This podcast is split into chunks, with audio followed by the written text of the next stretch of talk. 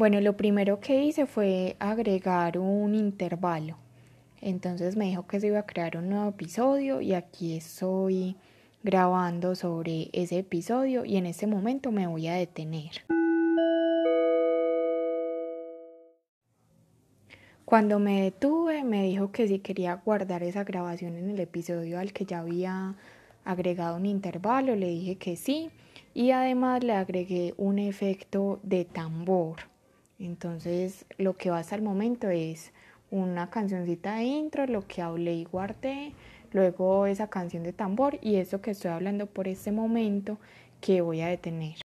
Ahora lo que hice fue el mismo proceso de guardar la parte 2 y agregarle una canción. Y ahora voy a detener esta última parte para ponerle finalización.